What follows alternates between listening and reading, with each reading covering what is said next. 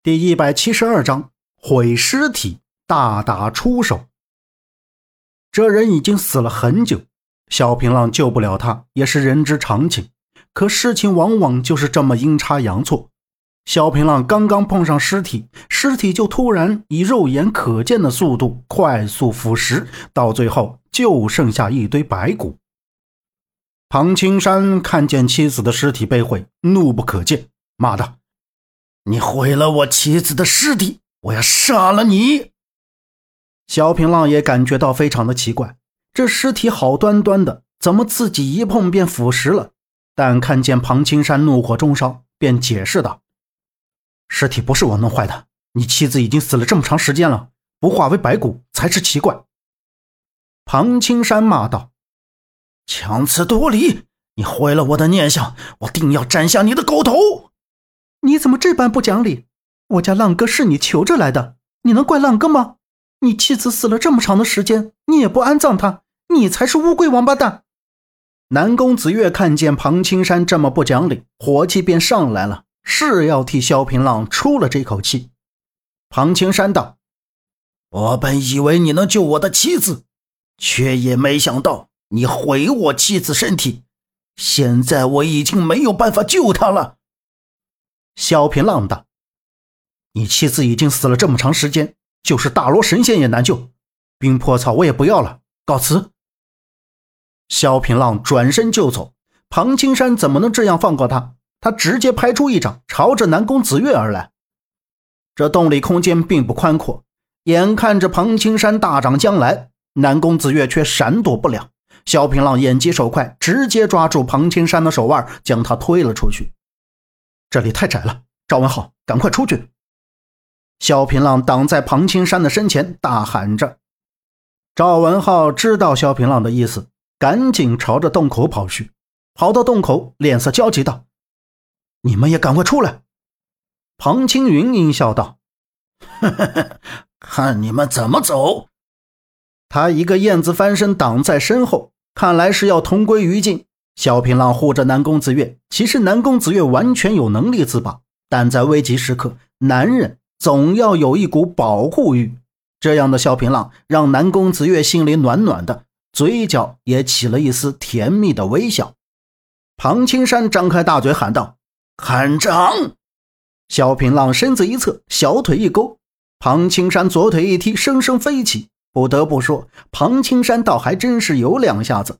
在这么窄的空间里，竟然是悠然自得，完全不受束缚，倒像一只燕子一样在墙壁上游龙戏凤。萧平浪的心里是暗暗吃惊，这等武功实在是奇妙，这也抓他不得。他掌下用力，一股内力向庞青山打去。庞青山一闪，掌力打在洞壁上，只见洞里摇晃，山石滚落，小石子刷刷刷的往下砸。萧平浪不敢再用内力，要是将这里打塌了，这可都得死在这里。就在这一分神的时候，庞青山偷袭过来，萧平浪脸色一变，南宫子月举掌护住萧平浪。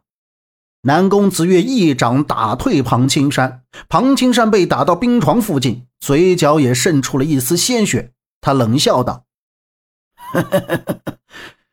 你毁我妻子的尸体！”我要杀你心爱之人！庞青山扔下一个迷烟，待烟雾消散之后，庞青山和他妻子的尸体全都不见。萧平浪看过，这里面没有其他的出口。问过赵文浩和胡一刀，也没有看到人出去，那就奇怪了，这人是如何消失的？南宫子月发现自己中了毒掌，萧平浪过来一瞧，果然手掌发黑，是中毒的迹象。他当即和南宫子月相向而坐，替他运功疗毒。一刻钟的功夫，南宫子月的毒便解了。萧平浪看了看四周，道：“这里寒气逼人，冰魄草肯定在这里。”不过，萧平浪翻找了许久，也没见冰魄草。眼见天色已晚，众人不敢再耽搁，向常州而去。天黑之前，众人便进了常州城。城门口贴有“缉拿采花大盗”的告示，告示前围着许多人。萧平浪看了看告示上没有相貌，便找到一家客栈安顿了下来。胡一刀先回县衙告知知府，明日便来接他们。夜深人静，街上除过打更的，也鲜有人在。冷冷清清，小风吹着，有点冷了。从窗外望去，可以看见大半个常州城的风景。看了一会儿，萧平浪便不再看了。采花大盗今夜可能不会出来作案了。第二天早上，胡一刀带着人来接萧平浪。萧平浪让这些人都回去，他不想太引人注目，怕引起采花大盗所察觉。在客栈里用过早饭。萧平浪三人便向县衙去，路上经过许多街。这里虽然不像临安那样繁华，但人总是多的，买卖也很兴旺。到了县衙，萧平浪见到了知府吴文忠，这里就叫他吴大人吧。吴大人已经五十多岁，身材小小，胡子倒护得长长的，长着一对倒三角眼，眼角处的褶子能夹死一只苍蝇，佝偻着腰，看见人来了。竟也迎了出来。得知此人是萧平浪，吴大人是有所耳闻的。他知道他是京兆衙门的头，便赶紧跪下来叫着萧大人。胡一刀也吓了一跳，赶紧跪下来请罪。萧平浪还是第一次被别人这样叫，听着有些不自在，赶紧扶起吴大人道：“啊，吴大人，我来常州之事不可放出风声，我要暗中查，切勿打草惊蛇。”吴大人连连点头道：“啊啊，是是是，下官明白。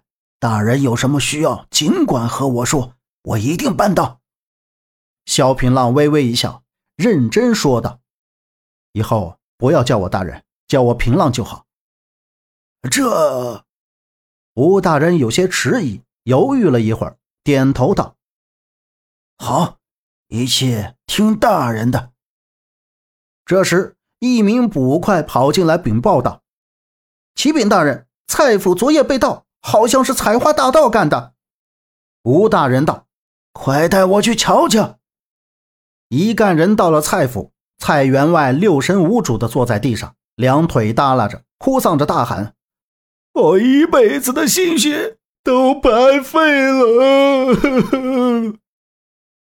昨夜蔡府失盗。”府内地契、房契都被烧得一干二净。吴大人好言相劝：“蔡员外先起来，我们一定会抓到这个采花大盗的。”蔡员外擦着地，抱住吴大人的大腿，哭喊道：“吴大人呐，你可要为我做主啊！”边说边将头撞在吴大人的腿上。吴大人赶紧让人拉开蔡员外，蔡员外是一阵捶胸顿足，像个泼皮无赖一样大哭大闹。本集播讲完毕，感谢您的收听，欢迎您订阅，下次不迷路哦。